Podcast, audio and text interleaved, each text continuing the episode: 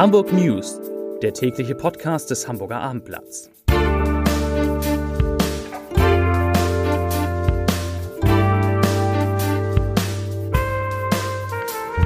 Hallo, moin, moin und herzlich willkommen. Mein Name ist Matthias Iken und ich verrate Ihnen in den Hamburg News, wieso eine Wasserleiche die Feuerwehr in Atem hält, weshalb die U1 länger gesperrt bleibt und warum die Lebenserwartung in Hamburg gesunken ist. Doch zunächst der Blick auf die meistgeklickten Geschichten auf abendblatt.de. Platz 3. Seltenes Schauspiel auf Sylt, wenn nachts das Meer leuchtet.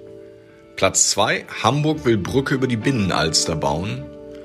Und Platz 1. Klimakrise, Alsterquelle versiegt.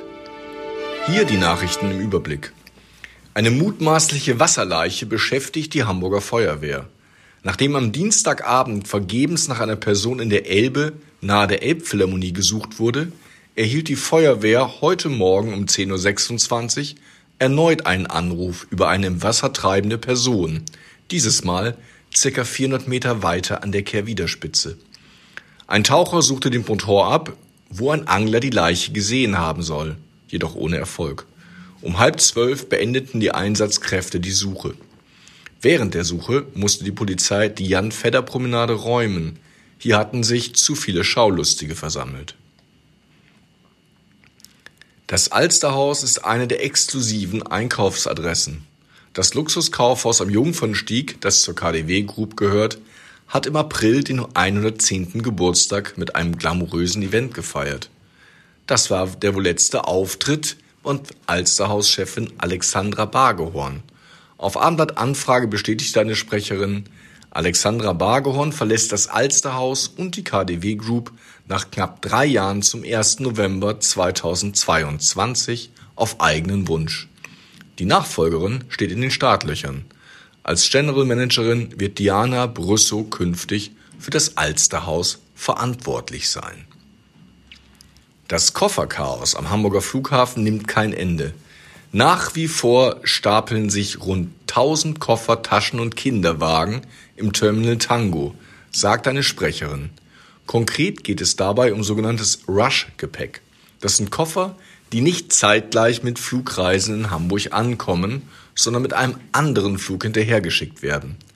Die sehr zahlreichen Störungen im Ablauf des internationalen Luftverkehrs haben dazu geführt, dass so viele Gepäckstücke wie noch nie ihrem Besitzer übergeben werden konnten, sagte die Sprecherin. Die Hamburger U-Bahn-Linie U1 bleibt zwischen Ohlsdorf und Kellinghusenstraße bis zum 14. September gesperrt. Bei Sanierungsarbeiten an der Station Alsterdorf wurden unerwartet Schäden im Untergrund einer tragenden Wand entdeckt. Darum müssen Fahrgäste eine Woche länger den Schienenersatzverkehr nutzen. Ein hoher Krankenstand bringt die Hochbahn zurzeit in Bedrängnis. Das Unternehmen muss nicht nur auf der U1 einen Schienenersatzverkehr unterhalten, sondern auch zahlreiche Busse über die Norderelbe fahren lassen. Die S-Bahn kann wegen eines Brandschadens an der Station Elbbrücken nur eingleisig zwischen Hammerbrook und Wilhelmsburg verkehren. Wegen der Personalnot lässt die Hochbahn die Busse auf mehreren Linien vorerst weiter nach dem ausgedünnten Sommerfahrplan fahren. In Hamburg ist die durchschnittliche Lebenserwartung in den beiden Pandemiejahren 2020 und 2021 gesunken. Sie verringerte sich binnen zwei Jahren um rund ein halbes Jahr, wie das Bundesinstitut für Bevölkerungsforschung heute in Wiesbaden mitteilte. Bei neugeborenen Jungen ging sie um 0,53 Jahre zurück, bei neugeborenen Mädchen um 0,48 Jahre.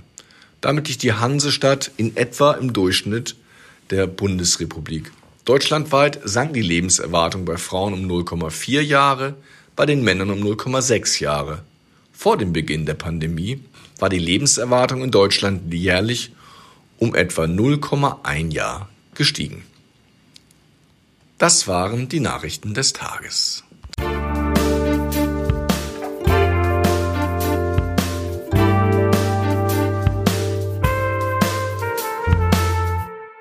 Weitere Podcasts vom Hamburger Abendblatt finden Sie auf abendblatt.de slash podcast.